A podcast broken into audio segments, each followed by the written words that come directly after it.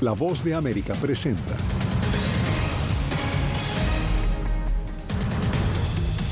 Florida se prepara para la llegada del huracán Idalia, que avanza con vientos de 145 kilómetros por hora y sigue fortaleciéndose. Además, en casos contra Donald Trump, el primer acusado en Georgia se declara inocente. La barrera del idioma inglés para los migrantes, el desafío del nuevo año escolar en Nueva York. Y en Guatemala, Bernardo Arevalo es declarado oficialmente presidente electo, pero su partido fue suspendido.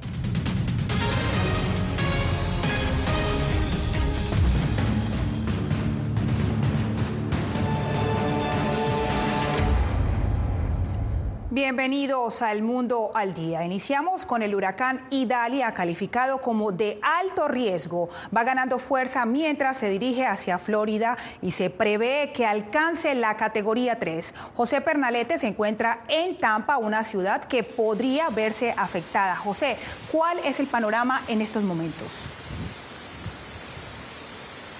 Diva, se trata de una situación que está en permanente monitoreo por parte de las autoridades ante lo que ha sido la más reciente actualización con contundencia número 2. Ya son evidentes las ráfagas de fuerte viento que se registran acá en la bahía de Tampa. Ustedes pueden observar en eh, la pantalla cómo ya ha sido desalojado por completo este muelle y también eh, las operaciones eh, públicas de esa instalación debido a la orden de evacuación inminente las adyacencias en las inmediaciones también responden bajo lo que es la instrucción por parte de las autoridades locales de evitar exponerse al potencial riesgo ante esta situación. Incluso para arribar hacia este lugar procedente del sur de Florida, eh, nos encontramos con condiciones eh, bastante extremas en la conducción debido a las fuertes precipitaciones con intensos vientos que se registraron a lo largo de todo el camino. Esta situación está prevista a extenderse durante las próximas horas, dado que eh, es inminente ya la llegada hacia este lugar, específicamente localizado en la zona central del estado de Florida, de este huracán de contundencia número 2. Idania, Idalia precisamente es lo que en estos momentos es la previsión por parte de las autoridades, tanto locales como federales. Idalia, que se encuentra actualmente en categoría 1, se intensifica en su recorrido hacia el estado de Florida. El huracán que golpeó a Cuba con fuertes lluvias, causando algunas inundaciones, se prevé que aumente a categoría 3 como estamos hablando de un huracán categoría 3 con vientos máximos sostenidos de 125 millas por hora en ráfagas más fuertes, estamos esperando ahora marejadas ciclónicas catastróficas. Van a subir de 10 a 15 pies a nivel de la superficie las inundaciones asociadas con esta tormenta en las áreas costeras. Según explicó el Centro Nacional de Huracanes, NOAA, la intensidad es aún variable debido a que el huracán está recorriendo aguas calientes, lo que facilita también la creación de tornados. Solo en equipos de búsqueda y rescate urbano tenemos cerca de 300 personas. Ya estamos entregando artículos como agua, alimentos listos para consumo y lonas a las comunidades locales. Se están abriendo Autoridades meteorológicas destacan que los huracanes no son comparables entre ellos, por lo que la referencia de hechos pasados no resulta ser segura y recomiendan no ignorar alertas de evacuación. Residentes por lo pronto se preparan para las condiciones climáticas que se avecinan, llenando lonas de arena. Las guardamos en casa, es bueno estar preparado. La Agencia de Manejo de Emergencias, además de anunciar un apoyo logístico, aseguró estar económicamente preparada ante cualquier eventualidad. El Fondo de Ayuda para Desastres de FEMA esta mañana tiene un saldo de 3.4 mil millones de dólares, por lo que hoy estoy dirigiendo la implementación de fondos de necesidad inmediata esto significa que FEMA priorizará los fondos disponibles para el esfuerzo de respuesta crítica a Idalia, los incendios de Maui y cualquier otro fenómeno climático extremo que pueda surgir. Mientras tanto, mientras se sienten todavía estas ráfagas asociadas a la cercanía del huracán Idalia acá en la zona de Tampa, la gobernación del estado de Florida ha insistido en que no es necesario abandonar el estado ante el peligro eh, debido a la marejada ciclónica, sino alejarse aproximadamente 20 kilómetros de la zona costera. Es la situación con la más reciente actualización de este fenómeno meteorológico que se aproxima a territorio estadounidense. Nuevamente contigo. Vamos a los estudios con Divalicé. Por supuesto que sí, seguimos haciendo seguimiento. Gracias a José Pernalete en vivo desde Tampa y de Florida pasamos a la provincia Pinar del Río en Cuba, la zona más occidental de la isla, fuertemente azotada por el huracán Idalia este martes. Por ahora se reporta que el 52% de la provincia se encuentra sin electricidad y más de 6 mil residentes fueron evacuados, según la Defensa Civil de Cuba. Fuertes lluvias y vientos golpearon la isla y provocaron cortes de energía e inundaciones en, la, en parte de la capital.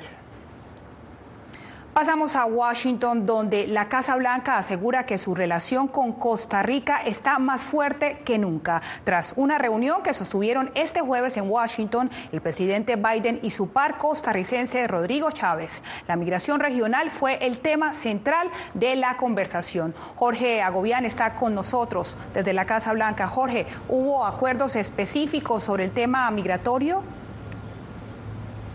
Diva hay que destacar, esta reunión duró más de una hora en la oficina oval aquí en la Casa Blanca. Lo que se busca en esta reunión fue pues básicamente profundizar lo que ya se ha establecido, acuerdos que se lograron en, en el mes de junio entre el presidente de Estados Unidos y el presidente de Costa Rica, Rodrigo Chávez, en específicamente sobre estos centros de procesamiento en Costa Rica para procesar básicamente a migrantes de Venezuela y Nicaragua que tienen intención de viajar a la frontera entre México y Estados Unidos. Se espera que durante horas de la tarde se presente una declaración conjunta de los dos países. En esta reunión bilateral estuvieron presentes los eh, miembros del gabinete del presidente Biden en materia de migración y también de seguridad nacional, lo mismo por la parte costarricense. Pero escuchemos parte de las declaraciones de los mandatarios desde la oficina oval.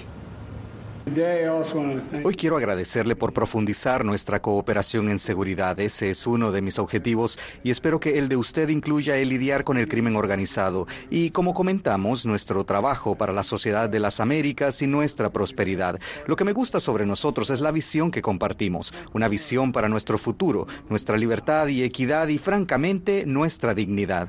I can affirm you, Mr. President. Puedo afirmarle que Costa Rica ha sido y seguirá siendo uno de los aliados más fuertes en el mundo respecto a sus intereses económicos y de seguridad, que también son los nuestros la cadena de suministro en materia tecnológica y también la ciberseguridad fue parte de esta conversación el día de hoy aquí en la Casa Blanca. Hay que destacar que la última reunión entre un presidente de Estados Unidos y de Costa Rica ocurrió hace 17 años. Yo le vuelo contigo. Gracias a Jorge Agobián en vivo y en directo desde la Casa Blanca. El gobierno del presidente Joe Biden negociará directamente con los fabricantes los precios de Yardiansi, el anticoagulante Ilukis, y Luikis y otros ocho medicamentos para la diabetes con la meta de reducir los costos para los estadounidenses. La medida, que se perfila como protagonista del discurso para la reelección del mandatario, va en verse reflejada en las facturas y ya enfrenta a litigios de los fabricantes y por supuesto las críticas de legisladores republicanos.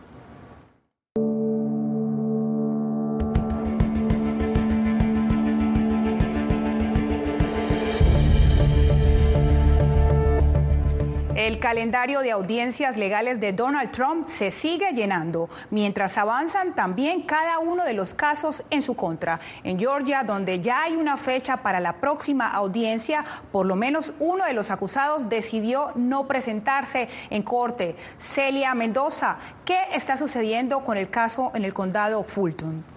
Avanza cada uno de los casos, son 19 personas las imputadas y durante las últimas horas una persona más, la ex abogada del expresidente Donald Trump, Sidney Powell, se declaró inocente de los cargos, pero eh, retiró su posibilidad de ir a la corte y esto genera preguntas acerca de cómo lo harían los otros acusados, incluido el expresidente Donald Trump, quien todavía no ha decidido si quiere retar la jurisdicción que en este momento está haciéndolo su ex jefe de gabinete, Marmeros. La Corte del Condado de Fulton estableció que los 19 acusados en el caso de interferencia electoral en Georgia tendrán su primera audiencia el 6 de septiembre. Sin embargo, Ray Smith, abogado establecido en ese estado y quien trabajó con Donald Trump, cedió su derecho a una audiencia presencial y se declaró inocente de acuerdo a los documentos presentados en la Corte, evitando así estar en una audiencia pública para la cual el juez ya ha aprobado cámaras en la sala. Lo interesante de Georgia y lo que vaya a hacer Penny Willis y lo que ella quiere hacer es, ella tiene algo que ninguno de los otros no tiene, y eso es cámara. Manuel Retureta, abogado criminal, se refirió al impacto de las cámaras en este caso, que se perfila como el primer juicio del expresidente, donde cada minuto del proceso podría ser transmitido si así se decide. Tanto como vimos cuando presentaron el indictment el otro día, y vimos los trabajadores de la corte con el papel en mano, presentándoselo al juez, que el juez firme, vamos a ver el proceso vivo. Esto a menos de que sean exitosos los esfuerzos del ex jefe de gabinete Mark Meadows y de varios de los acusados quienes buscan mover el caso del condado a una jurisdicción federal. Esta decisión está en manos de un juez que escuchó el testimonio de Meadows este lunes y se espera que dé su veredicto en los próximos días. Trasladar el caso a un tribunal federal cuando es una causa penal es poco común. Podría suceder, pero los acusados deberían estar realizando o cumpliendo sus deberes y responsabilidades como funcionarios federales. Según los expertos legales, la decisión de este juez podría marcar este caso, no solamente en Mar Meadows o Jeffrey Clark, pero el resto de los acusados. Algunos se han unido a esta petición. El expresidente de los Estados Unidos sigue manteniendo que es inocente y que esto es una persecución política. Gracias a Celia Mendoza. Y luego de no calificar la semana pasada para el primer debate primario republicano en Milwaukee, el alcalde de Miami, Francis Suárez, retira su candidatura a la Casa Blanca en 2024. Suárez, el único hispano en la carrera presidencial, anunció este martes que postularse para presidente fue el mayor honor de su vida y que seguirá amplificando las voces de la comunidad hispana.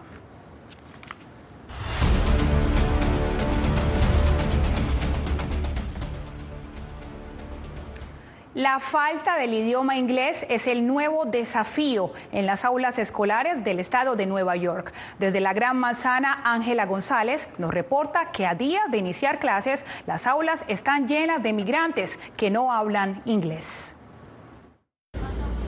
Migrantes en edad escolar que acaban de llegar a Nueva York se preparan para el inicio de clases.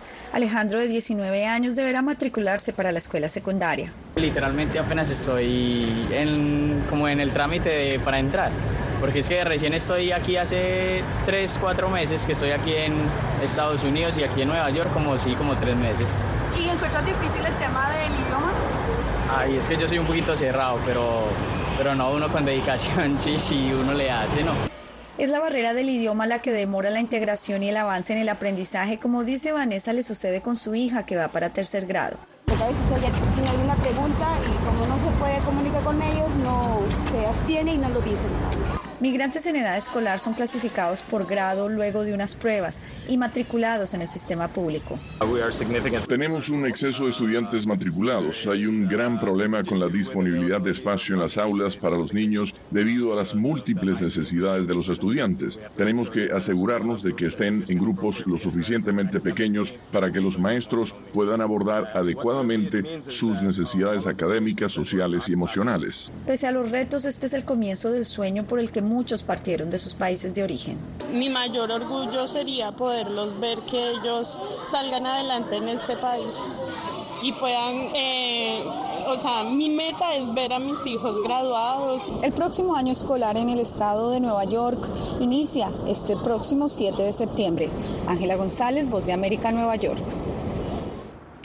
En Colombia, las autoridades de Armenia, en el corazón de la zona cafetera, elevaron alertas por el alto flujo de migrantes que buscan llegar a la selva del Darién. Además de la preocupación por el incremento del flujo migrante hacia el tapón, Jair Díaz nos reporta que los habitantes de Armenia temen un impacto negativo, pues muchos deciden quedarse en esta ciudad. Los que tienen el número 4. En Colombia, las autoridades prenden las alertas por las nuevas rutas migratorias que buscan centenares de personas que quieren llegar a la frontera con Panamá atravesando la selva del Darién. El paso por el departamento del Quindío para migrantes que vienen desde el Ecuador se ha convertido en un lugar de tránsito. Pues si vienen ellos del sur, siempre va a ser esta ruta. Desde el año pasado, ya hace dos años, desde hace muchos años, cuando vienen de Ecuador y de Perú, va a ser esta ruta de, que ellos toman siempre. En los últimos días, migrantes de nacionalidad venezolana llegaron en un camión a Armenia, capital del Quindío, para continuar su camino hacia Necoclí en Antioquia. Esto pues lógicamente digamos que genera una alerta a nivel de las autoridades y la misma ciudadanía que nos informó. Los mismos habitantes y autoridades locales de esta región pidieron atención de la presidencia. Según habitantes de Armenia, aunque algunos migrantes van de paso, otros han decidido quedarse en la ciudad. Desde Armenia hemos manifestado nuestra preocupación por la llegada de migrantes a nuestra ciudad y solicitamos a las autoridades más control. Yo no tengo acá un hogar de paso temporal como para decirle que se queden acá uno, dos o tres días, sino que para evitar precisamente que, pues, que ellos también se queden acá en la ciudad. Según las autoridades de Armenia, la ciudad tiene 300 migrantes en situación de calle y el impacto ya se siente en las calles de la ciudad. Jair Díaz, Voz de América, Bogotá. Periodista salvadoreño retoma la actividad profesional tras casi un año encarcelado en régimen de excepción. En minutos.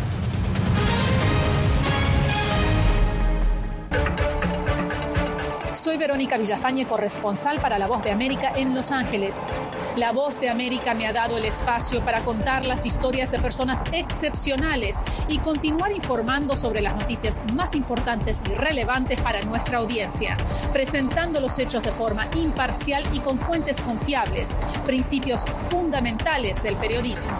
Por eso valoro trabajar con La Voz de América, donde la prensa libre importa. Actualidad. Que la inteligencia artificial va a estar presente en nuestro día a día. Intentan sacarse de encima a trabajadores. Análisis. El cambio climático está teniendo muchísimos impactos que afecta siempre a los más vulnerables. La región necesita ayuda. Debate. Proteger a las escuelas con armamentos. Es una total eh, ridícula, es algo inverosímil. Con la información más allá de los titulares. Todas las semanas por La Voz de América. Desde Washington le saluda Gonzalo Abarca. Soy Claudia Saldaña, corresponsal de La Voz de América en El Salvador. Ejercer el periodismo es un desafío que crece constantemente frente a la complejidad del escenario político de mi país. Presentar todas las voces, todos los ángulos y el contexto nos permite ofrecer a ustedes, nuestras audiencias, un panorama más completo de nuestra realidad. La imparcialidad está en el ADN de la BOA y me siento orgullosa de ser parte de este gran equipo de profesionales que demostramos cada día por qué la prensa libre importa poder ser la denuncia de tantas personas fuertemente vulnerados sus derechos. Una de las, de las patas que sostiene la democracia debe ser la libertad de prensa. Periodismo, la prensa libre importa, una coproducción de La Voz de América con nuestras afiliadas en la región. ¿Cómo garantizar que las voces lleguen a quien tienen que llegar? Impunidad, indolencia de la justicia son nuestros principales enemigos. Disponible en vozdeamerica.com.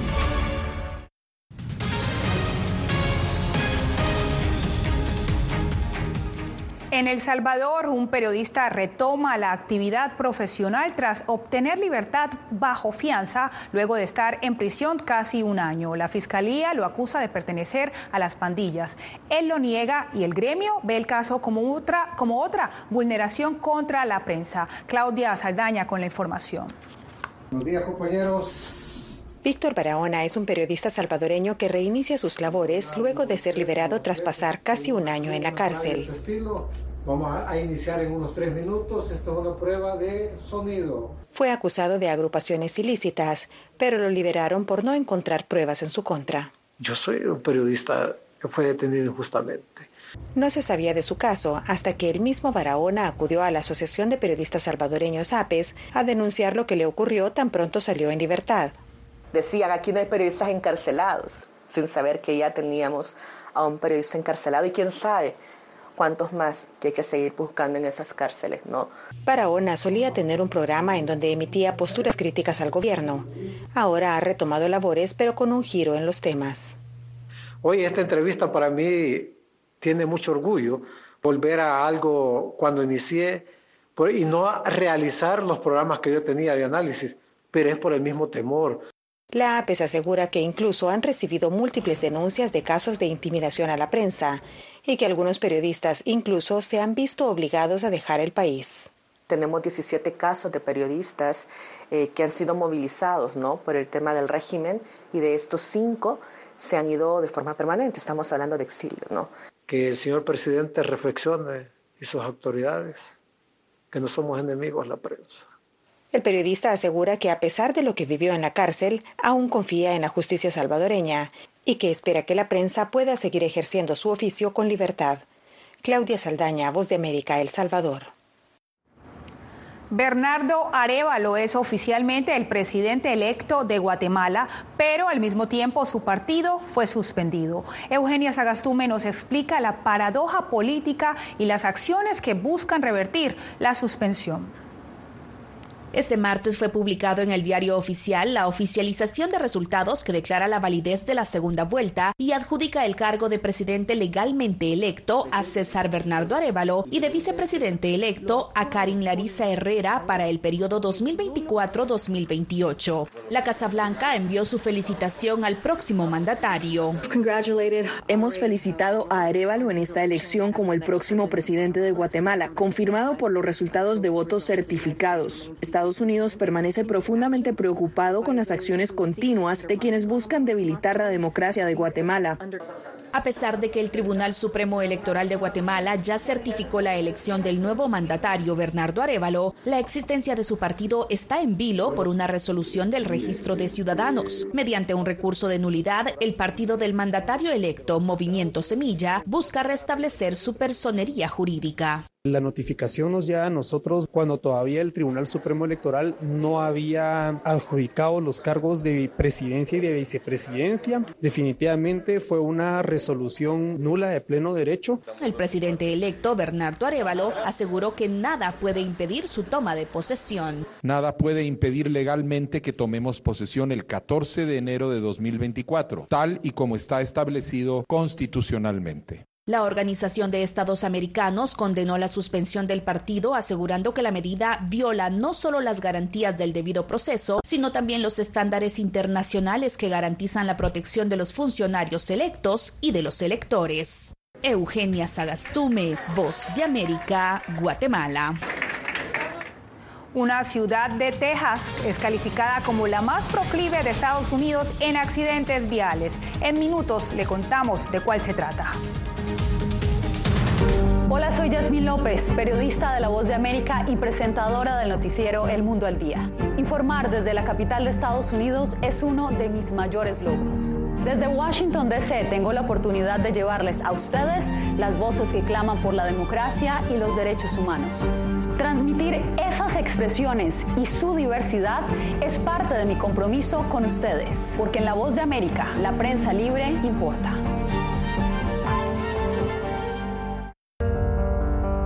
En tiempos de cambios, cuando el mundo parece incierto y lo que escuchamos no refleja lo que vemos, buscamos la verdad.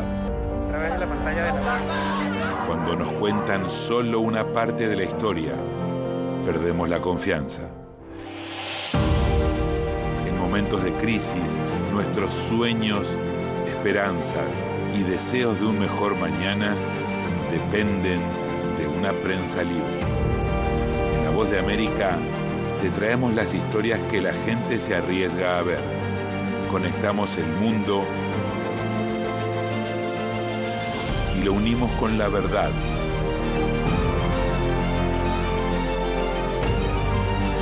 En La Voz de América te presentamos el panorama completo. Soy Jacopo Luzzi, reportero de La Voz de América aquí en Washington, D.C. Ya sea informando desde el Capitolio, desde la Casa Blanca, cubriendo el impacto del cambio climático, el impactante tema migratorio, o subir en un avión y cruzar medio mundo para estar en el lugar de la noticia con la información precisa y veraz, este es mi compromiso como periodista. Un compromiso de vida profesional que comparto con ustedes, porque en La Voz de América la prensa libre importa.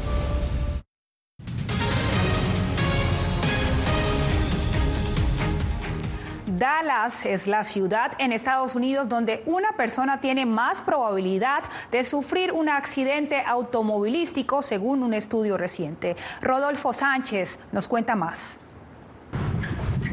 Dallas está a la cabeza de las ciudades de Estados Unidos donde hay mayor riesgo de tener un accidente automovilístico según la publicación financiera Force Advisor. Entonces lo que no entiende la comunidad es que eh, la cantidad de pies que vas a transitar en cinco segundos que no ves lo que está enfrente de ti podría ser la diferencia entre un accidente, entre una lesión, entre una muerte. El estudio sobre accidentes viales se basa en datos de la Administración Nacional de Seguridad del Tráfico en las Carreteras y de la aseguradora Allstate e incluye a las 50 ciudades más grandes de Estados Unidos. Jorge González conduce todos los días y evita ser parte de las estadísticas. Y siempre estar pendiente de los cuatro puntos en los espejos.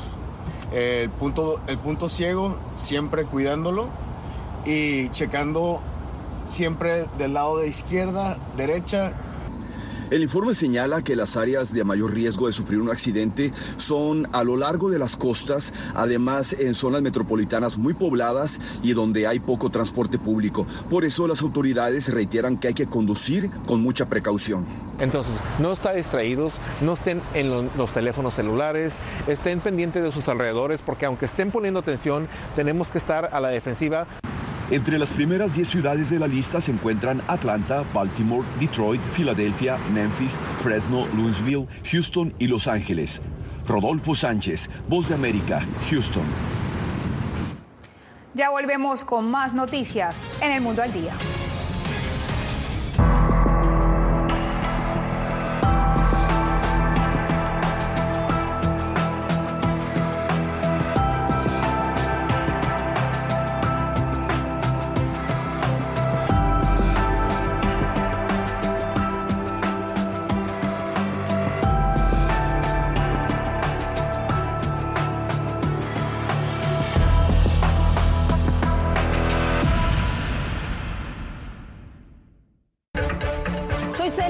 Mendoza, corresponsal internacional de La Voz de América.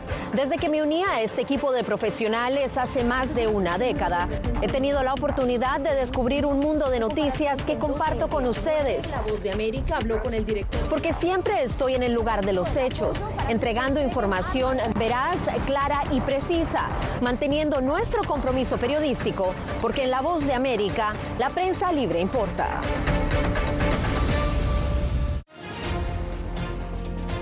Actualidad. Que la inteligencia artificial va a estar presente en nuestro día a día. Intentan sacarse de encima a trabajadores. Análisis. El cambio climático está teniendo muchísimos impactos que afecta siempre a los más vulnerables. La región necesita ayuda. Debate. Proteger a las escuelas con armamentos. Es una total eh, ridícula, es algo inverosímil. Con la información más allá de los titulares. Todas las semanas por La Voz de América. Desde Washington, le saluda Gonzalo Abarca. Hola, soy Oscar Ortiz Barahona, corresponsal La Voz de América. Ser La Voz de América desde Honduras me permite conectarme con todos ustedes, nuestras audiencias en todos los países del continente, ofreciendo información veraz sobre los temas que más te impactan. Honduras y los Estados Unidos han ejercido labores humanitarias Más de 40 viviendas. Desde perspectivas humanas y con base en hechos, te informamos para que seas tú quien formes tu propia opinión, porque La Voz de América, la prensa libre, importa. La intolerancia es una característica, no la excepción. Periodismo. La prensa libre importa. Una coproducción de La Voz de América y CDN. No puedo mirar hacia otra parte cuando veo lo que está ante mis ojos. Disponible en vozdeamerica.com.